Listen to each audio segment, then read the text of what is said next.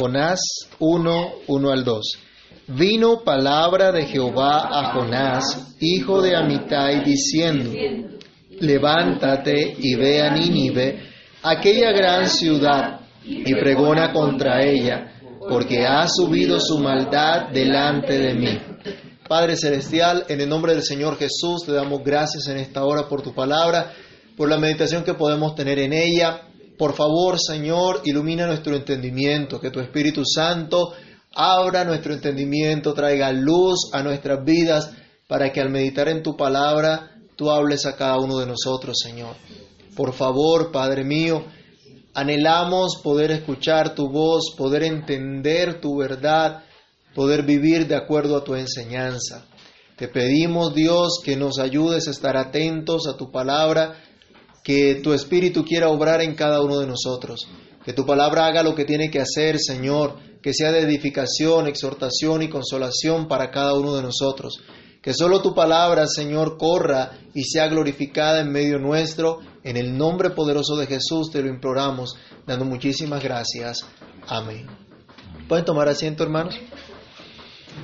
El segundo versículo del capítulo 1 de Jonás nos presenta el privilegio que recibe este hombre, su llamamiento para anunciar el juicio de Dios a las naciones, a manifestar la soberanía de Dios fuera de los límites de su pueblo Israel, a extender en el mundo conocido hasta entonces a través de una gran ciudad cuál era la visión del Dios santo que lo sabe absolutamente todo que lo ve absolutamente todo, que conoce de primera mano absolutamente todas las acciones e intenciones de cada corazón.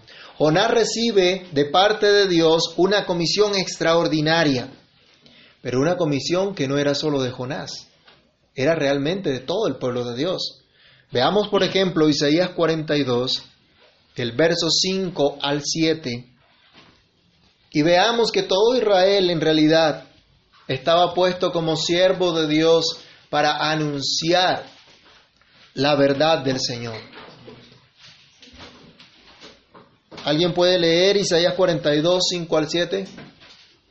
Así dice Jehová Dios, creador de los cielos y el que los despliega, el que extiende la tierra y sus productos, el que da aliento al pueblo que mora sobre ella y espíritu a los que por ella andan.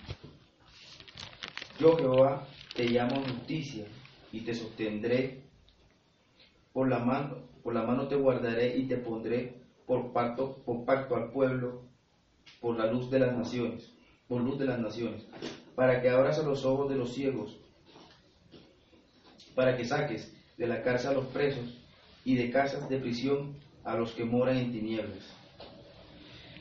Si comparamos esto, y Dios le decía, tú eres mi pueblo y a esto te llamé, el versículo 18 hay un contraste, aquí mismo en Isaías 42, 18 y 19, dice, sordos, oíd, y vosotros ciegos, mirad para ver. ¿Quién es ciego sino mi siervo? ¿Quién es sordo como mi mensajero que envié? ¿Quién es ciego como mi escogido y ciego como el siervo de Jehová? Y estaba hablándole al pueblo de Dios, al pueblo de Israel. El pueblo de Dios fue llamado entonces a dar a conocer a Dios a todas las naciones, no solamente a ellos de una manera exclusiva. Ahora Dios llama a Jonás acá en lo que estamos estudiando, dándole una, una comisión de proclamar al Santo Dios que no puede tolerar el pecado. Hoy debemos reflexionar en el hecho que como iglesia de Dios, como cuerpo de Cristo, y por ende cada creyente en particular, también hemos recibido por la fe en Cristo el privilegio de una manera extraordinaria de anunciar la obra de Dios. Ya no de pronto como Dios lo hizo con, con Jonás en su momento de audiblemente escuchar a Dios diciéndole ve a Nínive, pero de igual manera, así como Jonás, somos llamados a anunciar las virtudes de aquel que habita en luz inaccesible. En 1 Pedro 2.9 se nos recuerda que nosotros somos real sacerdocio, nación santa, pueblo que adquirido por Dios con qué propósito? Para anunciar las virtudes del que nos llamó de las tinieblas a su luz admirable. Dios entonces encarga un mensaje urgente y esto es lo primero que debemos reflexionar. El Dios soberano que gobierna sobre todo y sobre todos encarga a su siervo, a este mensajero de verdad, un mensaje urgente, un mensaje serio, un mensaje delicado que debe ser anunciado con fidelidad y con diligencia. Un mensaje que no se puede esconder ni retardar, no hay tiempo que perder. Dios encarga un mensaje urgente, que es un mandamiento. Recordemos nosotros que en el versículo 1 Dios arranca diciendo que Él le dijo a Jonás, que Él le habló a Jonás. Es un mandamiento directo de Dios. Nuestra traducción del versículo 2 guarda ese sentido imperativo de la orden que Jonás recibe de parte de Dios. Esta fue la palabra que Jonás recibió de parte de Dios. Esta fue la revelación clara que Dios le dio a su siervo. Esto fue lo que Dios le dijo a Jonás. Miren que no fue una sugerencia, no fue una invitación a considerar la prudencia o pertinencia de ir a un lugar extranjero y hablar del Dios airado contra el pecado y finalmente contra el pecador que practica el pecado. Dios no le está diciendo aquí a Jonás, por favor, ¿podrías sacar tiempo de tu apretada agenda profética para ir a Nínive? Dios no hace eso. Dios no le está pidiendo permiso a Jonás para que vaya a hacer lo que Dios le mandó. Porque Dios es soberano. ¿Usted ha escuchado por ahí un cuento de que Dios es un caballero y toca la puerta y si tú quieres le puedes abrir? Eso no es cierto. Dios es soberano. Él es el que abre y nadie cierra, el que cierra y nadie abre. Y no necesita pedirle permiso absolutamente a nadie para nada. Él es soberano, salva soberanamente trayendo al arrepentimiento a los que Él quiere. Y manda a su siervo acá a proclamar un mensaje de arrepentimiento y fe. A través del anuncio de unas malas noticias, Dios ha visto el pecado de Nínive. Dios le dice a Jonás, levántate y ve. O pudiéramos leer también, ve ahora mismo. Esto implica obviamente levantarse, salir de la situación en la que estuviera cualquiera que fuere y disponerse de inmediato a marchar hacia donde Dios le estaba indicando. Porque miremos lo que dice Amós 3:8.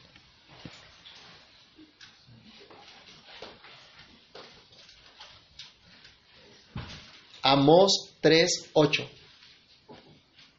Si el león ruge, ¿quién no temerá? Si habla Jehová el Señor, ¿quién no profetizará?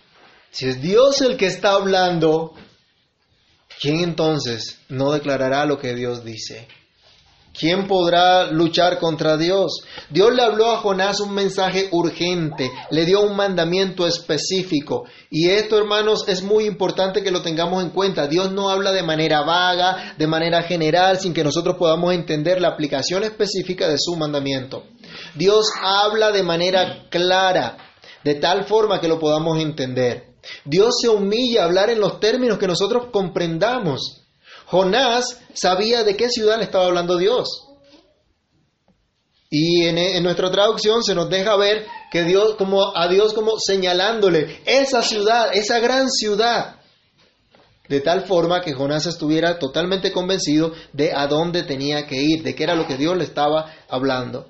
En la época de Jonás no había otra metrópoli como Nínive.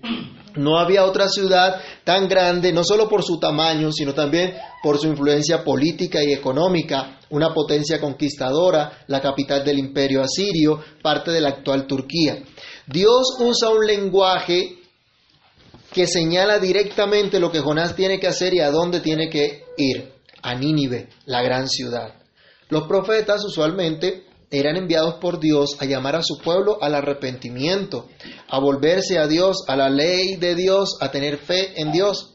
Pero ahora Dios manda a Jonás a hablar este mensaje a una nación que nadie se imaginaba podía ser receptor de la gracia divina.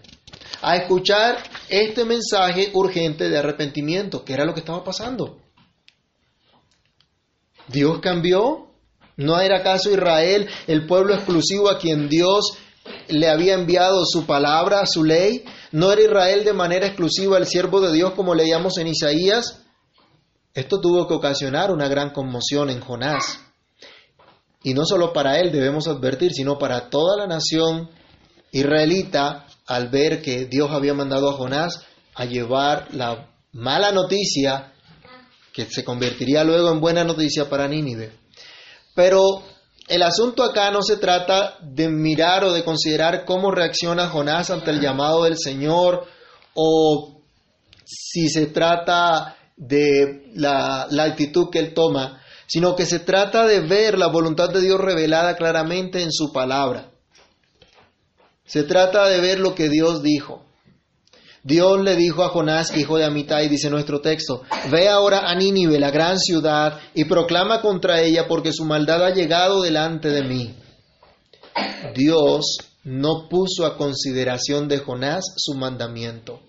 Dios no le dijo a Jonás que mm, meditara, que reflexionara en la pertinencia de su llamado. Simplemente Jonás debía hacer lo que Dios le estaba diciendo. Porque Dios es bueno. Porque lo que Dios hace es bueno. Leamos primera de Juan capítulo 5, versículo 3. Los mandamientos de Dios nunca harán daño alguno a su pueblo. Primera de Juan 5, 3. Sus mandamientos. Pues este es el amor de Dios, que guardemos sus mandamientos y sus mandamientos no son gravosos. Sus mandamientos no son gravosos. Porque todo lo que es nacido de Dios vence al mundo. Y esta es la victoria que ha vencido al mundo, nuestra fe. Si sabemos que Dios es soberano, que Dios gobierna sobre todo y sobre todos, no tenemos razón alguna para dudar de la pertinencia de sus mandamientos. Simplemente debemos saber Dios es bueno y lo que Dios manda es bueno, es santo, es justo. Debo prestarle atención. Son para ponerlos por obra. Algunos empiezan a pelear con Dios. Ay, pero ¿por qué el Señor dice esto? ¿Quién es el que vence al mundo sino el que cree que Jesús es el Hijo de Dios?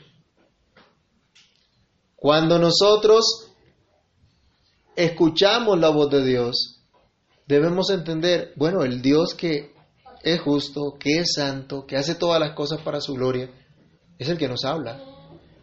No es otro. Y lo que Él hace es bueno, entonces no hay por qué dudar de su bondad. Y por lo tanto implica una acción inmediata. El sentido de urgencia en este texto lo encontramos en la frase, levántate y ve a Nínive que como les decía antes, podemos leer también, ve ahora mismo. Están diciendo a Jonás, deja todo lo que estás haciendo y ve ahora mismo a Nínive. Es una comisión urgente, es un mandamiento de Dios. Jonás no debe detenerse a pensar que tal vez dentro de un año, dentro de dos años, podrá ir luego que arregle algunas, algunos temas familiares, laborales o cuando lo estime más conveniente. Pero hermanos, miren qué triste es posponer la obediencia a Dios. Qué triste es andar en desobediencia. Qué triste es que los hijos sean rebeldes y no hagan caso a sus padres sino bajo amenazas y castigos. Y qué triste es que como cristianos eh, nos comportemos de esa manera. No podemos seguir actuando de esa forma. Dios habla para que atendamos su llamado para que creamos sus palabras y las pongamos por obra. Señor, no puedo, dirían algunos. O Señor, no sé cómo hacerlo, o no quiero hacerlo por esta o cual razón. ¿Cuántas razones le ha esgrimido usted a Dios en alguna oportunidad para no obedecerle? Señores, que es muy difícil. Señores, que somos pecadores. Pero en lugar de considerar tus razones cegadas por el pecado, por la rebelión de tu corazón malo, Tú y yo estamos llamados a creerle a Dios, a creer las razones de Dios expresadas en sus mandamientos, que deben ser atendidos y obedecidos inmediatamente. Dios tiene el poder para llevarnos a la obediencia, así que roguemos que ese poder se derrame en nosotros y que veamos esa realidad que dice la Escritura en Filipenses 2.13, que es Dios quien produce en nosotros así el querer como el hacer por su buena voluntad. Pero preguntémonos, ¿estamos considerando que Dios nos habla en serio? ¿Y que debemos tomarlo en serio para obedecerlo? ¿O tratamos de jugar con Dios haciendo lo que nos parece y no lo que Él nos manda? Seguimos excusándonos en que no podemos, en que somos pecadores, en que apenas estamos conociendo de Dios, en que no puedo tener un compromiso serio con Dios ahora, tal vez más adelante. ¿Acaso no nos ha tomado Dios en serio para salvarnos como parte de su pueblo y para darnos las promesas del pacto de gracia? Jonás recibió un mensaje urgente de parte de Dios mismo. Y Dios da un mensaje de juicio. Esta es la segunda reflexión que tenemos en este pasaje. Es un mensaje urgente dado por Dios, pero es un mensaje precisamente acerca del juicio de Dios. Miren hermanos que aquí no se trata de un mensaje de una falsa prosperidad, no, es un mensaje de te va a ir bien, solo tienes que mejorar en esto, aquello, o solo tienes que darle dinero a Dios. No es un mensaje de ven a Dios para que tengas salud física y bienestar económico. Tampoco es un mensaje que diga, Dios está muy triste por lo que te está pasando y te quiere bendecir. No, no se trata de eso. El mensaje de Dios es algo sumamente serio, sumamente delicado. No podemos tergiversarlo ni acomodarlo a nuestros prejuicios. Es un mensaje que debemos escuchar con atención, porque es un mensaje de proclamación, no un susurro. No es algo que se debe decir en voz baja para que nadie se ofenda. Jonás no podía mandar una carta, no podía repartir trataditos por allí a la gente de Nínive para, de pronto alguien lo lee. Tampoco podía decirle amablemente a la gente, lea su Biblia. Jonás tenía que salir de su país, tenía que viajar a la gran ciudad de Nínive, de Nínive y allá levantar su voz y anunciar el juicio de Dios contra la ciudad. Debía advertir de la ira de Dios. Debía anunciar en fuerte voz, Dios es juez justo y Dios está airado contra el impío todos los días, como dice el Salmo 7, verso 11. Jonás tenía que hablar con claridad, con seriedad, con sentido de urgencia, proclamando el juicio de Dios, el el siervo de Dios, Jonás, debía dar un mensaje señalando la maldad. Hoy a lo malo le dicen bueno y a lo bueno le dicen malo. Pero hay de aquellos, dice el Señor. ¿Se acuerdan de Isaías 5:20? Dios dice, hay de aquellos que a lo malo dicen bueno y a lo bueno dicen malo. Hoy cualquier verdad que se diga se toma como algo ofensivo, violento, como incitación al odio y otras cosas sin sentido que habrán escuchado ustedes por los medios. Incluso en nuestro contexto como cristianos, algunos hermanos se sienten cuando se les llama la atención y en lugar de arrepentirse de su mal andar, señalan que estos son faltas de, faltos de amor, o me están persiguiendo, solo ven lo malo, nunca ven lo bueno. Jonás no se debía preocupar de qué pensarían los habitantes de Nínive, si tomarían a mal lo que les anunciaría. Si Jonás hubiese vivido en este tiempo y hubiera tenido que predicar lo que predicó a Nínive en este tiempo, muy seguramente lo, lo, lo meterían preso, lo acusarían de xenófobo, de incitar el odio, de ser intolerante. Y para allá vamos. Prepárese porque para allá vamos. Pero como veremos en el siguiente verso, Jonás no consideró estas cosas. Él consideró cualquier otra cosa menos esto. A veces nos da miedo decir la verdad en términos de lo que Dios señala.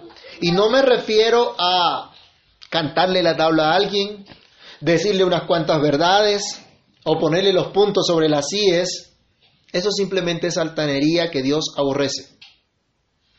Se trata de decir lo que Dios dice en los términos que Dios dice. Esto es llamar al pecado pecado y no un mero error, una falla de carácter. Lo que ofende a Dios hay que llamarlo por su nombre y hay que mostrarlo como tal, una ofensa contra el santo Dios. Eso debía ser Jonás pregonar contra Nínive, señalar la ofensa que estaban haciendo contra el Dios de toda la tierra. Jonás debía entregar un mensaje anunciando el justo juicio de Dios. El Señor le dijo a Jonás, pregona contra ella. Habla contra ella, proclama contra ella. Esto significa el juicio de Dios ha llegado. El tiempo de Dios ha venido para juzgar la maldad, Y solamente el arrepentimiento verdadero puede librar de ese juicio condenatorio. Fue el mensaje que Jonás debió anunciar a Nínive. Pero fue el mensaje de Juan el Bautista también. Vayamos a Mateo 3 del 1 al 2. ¿Qué dice Mateo 3, 1 y 2? En aquellos días vino Juan el Bautista predicando en el desierto de Judea y diciendo, arrepentíos porque el se ha acercado. Pero si leemos el siguiente capítulo, el capítulo 4, versículo 17, encontraremos algo extraordinario. ¿Qué dice 4.17 de Mateo? Desde, desde entonces comenzó Jesús a predicar y a decir, arrepentidos porque el reino de los cielos se ha acercado. ¿Qué predicó Cristo? Lo mismo que predicó Juan el Bautista. El mismo mensaje. ¿Y qué predicaron los apóstoles? Hechos 20, 21. ¿A qué se dedicó el apóstol Pablo por más de tres años en una comunidad? Hechos 20, 21. testificando a judíos y a gentiles acerca del arrepentimiento para con Dios y de la fe en nuestro Señor Jesucristo. El mismo mensaje. Y ese ha sido el mensaje histórico que la iglesia ha proclamado y que debe proclamar porque fue puesta como columna y baluarte de la verdad. Jonás no tenía autorización alguna de desdibujar el mensaje de Dios. Jonás no podía suavizar ni mezclar el mensaje de Dios. Simplemente debía anunciarlo tal como lo había recibido. No podía llevar otra noticia. Simplemente el querigma de Dios, el anuncio del justo juicio de Dios. Yo me pregunto, ¿de dónde acá la iglesia ha osado en nuestros días proclamar otra cosa? ¿Quién le dio a la iglesia que quién le dijo que podía anunciar otra cosa? Es que se nos ha olvidado que la iglesia no tiene mensaje propio para proclamar, sino el mensaje de Dios. ¿Se le ha olvidado a la iglesia acaso que Dios es el juez justo y que hará lo que es justo y que castigará el pecado y que de ningún modo tendrá por inocente al culpable? ¿Se ha olvidado la iglesia que solo Dios es el que justifica al que es de la fe de Jesús, quien ha sido puesto por Dios como el único medio para ser justificados y escapar de la ira del santo juicio de Dios solamente si confiamos en Cristo? En el que llevó esa condena por someterse a ese juicio en lugar nuestro? Hermanos, como iglesia del Señor debemos anunciar entre nosotros y anunciarle a otros que Dios ha visto la maldad. Y esa es nuestra tercera reflexión. Dios le dijo a Jonás, hijo de Amitai, ve ahora a Nínive, la gran ciudad, y proclama contra ella, porque su maldad ha llegado a mi vista, o ha llegado delante de mí. La maldad de Nínive llegó a la misma presencia de Dios. La perversa manera de vivir, los pecados que cometían los habitantes de esa gran ciudad, lo hacían frente a la misma cara de Dios, es el sentido de esta frase. Y se nos habla de esta forma para que podamos entender que Dios conoce la maldad de los habitantes de toda la tierra, de los habitantes de Nínive, de los habitantes de nuestra ciudad. La maldad de los habitantes había sido conocida por Dios, era de su entero conocimiento, nadie tenía que contarle a Dios acerca de ello. ¿Han visto a los niños a veces acusando a sus hermanitos? Pa, mira lo que hizo, acá, acá me dicen unos, pa, mira lo que dijo Nicolás. Y de pronto se acusan, ¿no? Y le dicen a uno lo que, lo que hicieron o lo que hizo el uno al otro, lo que le hicieron, lo que les pasó. Dios no necesita que le cuenten absolutamente nada. Dios no necesita que tú vayas en oración y le cuentes un chisme a Dios de lo que hizo tu hermano. Dios lo conoce. Dios lo sabe absolutamente todo. Proverbios 15, 3. El Dios soberano que gobierna sobre todo y sobre todo no necesita que alguien le muestre la maldad de la gente. Él lo ve absolutamente todo. Proverbios 15, 3. Los ojos de Jehová están en todo lugar, mirando a los malos y a los buenos. Dios lo ve todo. A los malos y a los buenos. Ve el actuar de cada quien. La gran ciudad de Nínive vivía sin Dios, gobernaba sin Dios. Y los habitantes de Nínive no tenían en cuenta a Dios, pero Dios los veía.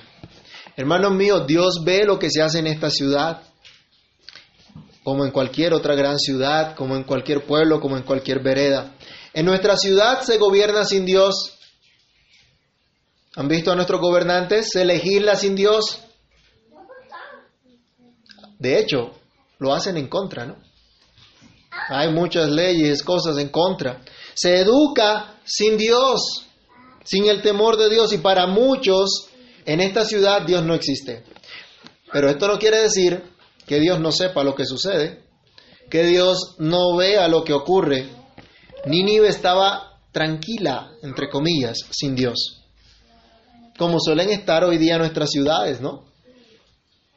Vamos a aumentar la seguridad, vamos a propender por la seguridad de la ciudad. Pongamos miles de cámaras más en la ciudad para proteger más a la ciudad. ¿Realmente lo protege? ¿Realmente cambia al ladrón? Vamos a colocar más efectivos de policía. Pero no cambia. Lo que Nínive no sabía y lo que Jonás tenía que anunciar era que el Dios santo, santo, santo conocía la maldad de sus habitantes. Esta es la mala noticia que los habitantes de nuestras ciudades también deben conocer el día de hoy. Escuchen o dejen de escuchar. Dios sabe del pecado que se comete porque a su vista ha llegado. Él dice acá en este texto que llegó a su misma presencia esta maldad. La gente hoy reniega de Dios, habla contra Dios, algunos prefieren ignorarlo pensando que no existe o hacerse un Dios a su propia imagen corrompida. Pero el Dios que es diferente de todo y de todos y que sustenta a todos, ha visto la maldad de los habitantes de toda la tierra y no va a dejar impune esa maldad. Algunos pensarían que por mucho tiempo Dios dejó sin castigo a los habitantes de Nínive que oprimieron al pueblo de Dios. ¿Y cuántos hoy día no piensan también que Dios ha dejado sin castigo a tanta gente que comete tantas perversidades en todas las esferas de la vida de nuestra sociedad, de nuestra ciudad? Pero esta gente debe escuchar que Dios ha visto esa maldad, que ha llegado a la misma presencia de Dios y que Dios actuará, porque el Dios Santo lo sabe todo. ¿Quién escapará? Leamos Génesis 18, 25. Dios no puede tolerar el pecado. Y cuando Abraham hablaba con Dios, se expresaba así, el juez de toda la tierra no ha de hacer lo que es justo. Y si vamos a Jeremías 23, 24, miren la declaración de nuestro Dios. Él dice, ¿se ocultará alguno, dice Jehová, en escondrijos que yo no lo vea? ¿No lleno yo, dice Jehová, el cielo y la tierra? ¿Será que podrían escapar los habitantes de esa gran ciudad de Nínive del juicio de Dios?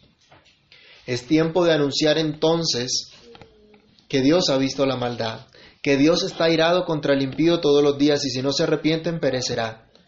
Tal vez esto no es un mensaje muy popular, pero es el mensaje que debemos dar. Es el mensaje de Dios. Algunos dirían, pero es que eso no es positivo. Y hubo una época en la iglesia que se infiltró un pensamiento de que hay que dar un mensaje más positivo, no este mensaje tan negativo. Y por eso se cayó en el liberalismo teológico y por eso se desvió la iglesia y perdió el sentido de su mensaje. Pero lo que tiene que decir es esto. Tal vez para muchos esto sea ofensivo, pero hermanos, Busquemos no nosotros ofender a la gente con nuestras actitudes egoístas, que sea la palabra de Dios la que los ofenda llamándolos al arrepentimiento. Amar a la gente implica decirles la verdad. Amar a los hijos implica corregirlos. El que no ama a su hijo, el que no disciplina a su hijo, no lo está amando. No quiere el bienestar para él debe corregirlo.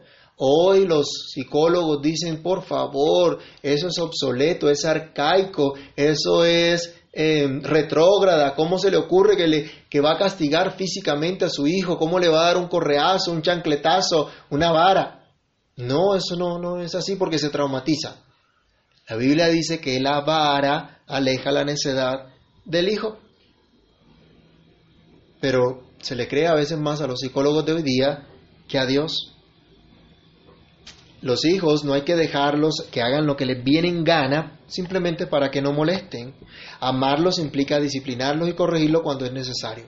El amor de Dios se muestra también en anunciar su santo juicio contra el pecado. Dios anuncia ese juicio mostrando su bondad, mostrando su amor, que en Él hay perdón si hay arrepentimiento también. Su indignación contra el pecado debe ser proclamada. Se debe anunciar contra la maldad de los habitantes de la tierra. Se debe hablar contra ello. Nadie se puede esconder de Dios. ¿Quién va a escapar?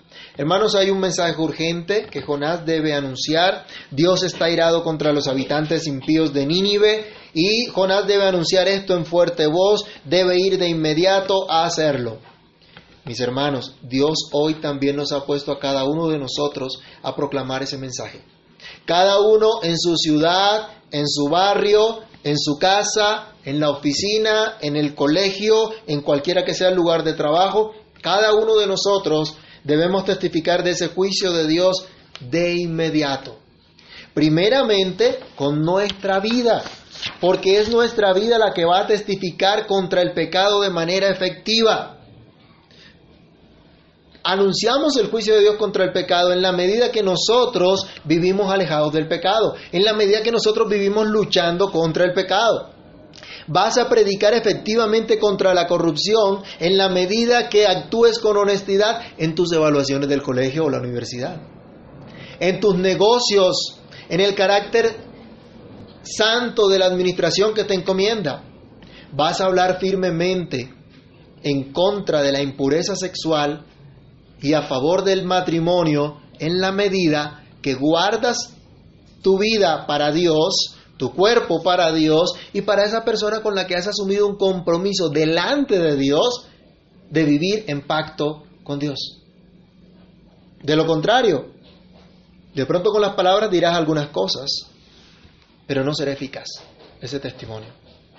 Proclamarás un fuerte mensaje contra las mentiras en la medida que hables verdad con tu prójimo, que seas veraz en lo que dices, que tu sí sea sí y que tu no sea no, en la medida que honres tus compromisos. Hoy esto es algo tremendo, ¿no? ¿Ustedes se acuerdan que nuestros abuelos mmm, hacían negocios solo de palabra? No tenían que firmar nada, no tenían que ir al notario, ni poner testigos, ni nada. No, la palabra era el sello de su contrato y se acabó. ¿Hoy se puede hacer lo mismo? Hoy difícil, la gente no honra su palabra. El creyente debe honrar lo que dice y debe honrar sus compromisos. Hay gente que se compromete con una cosa y la otra. Pero finalmente, miren nuestros políticos, cuántas cosas nos prometen. Ojo, ojo, que ahorita vienen las elecciones, ¿no? Cuidado, se dejan engañar. Hay muchos que prometen tantas cosas y después no salen con nada. Hermanos, debemos aprovechar cada oportunidad para dar razón de la fe que hay en nosotros, para dar razón de la manera que vivimos, como vivimos, para la gloria de Dios. No hay tiempo que perder. Hay que proclamar este mensaje urgente. Por lo tanto, nosotros debemos apropiarnos en primer lugar de este mensaje. De este mensaje que es para nosotros. Dios ha visto nuestras maldades. Aunque somos el pueblo de Dios, Dios ha visto nuestras maldades y Dios no está agradado con nuestros pecados y debemos reconocer que hemos ofendido a Dios. Así que roguemos a Dios ser librados por la obra perfecta de Cristo en la cruz. Pidamos poder vivir en arrepentimiento y fe para que de manera viva proclamemos este mensaje urgente, este mensaje de parte de Dios. Oremos. Padre que estás en los cielos, en el nombre del Señor Jesús, te agradecemos por hablar a nuestras vidas, por llamarnos al arrepentimiento y a la fe, por llamarnos a comunicar un mensaje urgente, Señor, por llamarnos a hacer luz en medio de las tinieblas, por llamarnos como pueblo tuyo a una vocación santa. Padre, ten misericordia de nosotros Ten misericordia de nuestras vidas. Ayúdanos, Señor. Ayúdanos a dejar a un lado nuestras excusas, nuestros prejuicios y permite que podamos prestar atención a tu palabra, dar oído a tus mandamientos, atenderlos sin excusa, sin demora. Por favor, Señor, capacítanos. Capacítanos para obedecerte a ti y negarnos a nuestros deseos pecaminosos. Capacítanos para entender que tú eres bueno y todo lo que tú dices, lo que tú haces, lo que tú mandas, es bueno, es perfecto. Señor, ayúdanos. Ayúdanos para atender esta comisión que has dado a tu iglesia, de proclamar la buena noticia del Evangelio, declarando la mala noticia de la condición de pecado de toda la raza humana que está condenada a causa de su maldad. Ayúdanos, Señor, a vivir ese Evangelio, entendiendo en primer lugar nosotros que no podemos agradarte viviendo en maldad, viviendo en pecado, tolerando el pecado en nuestras vidas. Tráenos a ese arrepentimiento verdadero, Señor. Capacítanos, Dios, y ayúdanos por amor de tu nombre. Señor, obra en nuestras vidas, obra en nuestros corazones y permítenos atender a tu palabra. Permítenos atender a tu verdad. Quieras tú, Señor, actuar en cada uno de nosotros para que te conozcamos mejor, para que conozcamos tu verdad y andemos en ella. Por favor, Dios, ayúdanos a aplicar este mensaje a nuestras vidas y a vivirlo de tal manera que lo anunciemos eficazmente a los que nos rodean. En el nombre del Señor Jesús, oramos dando muchas gracias. Amén.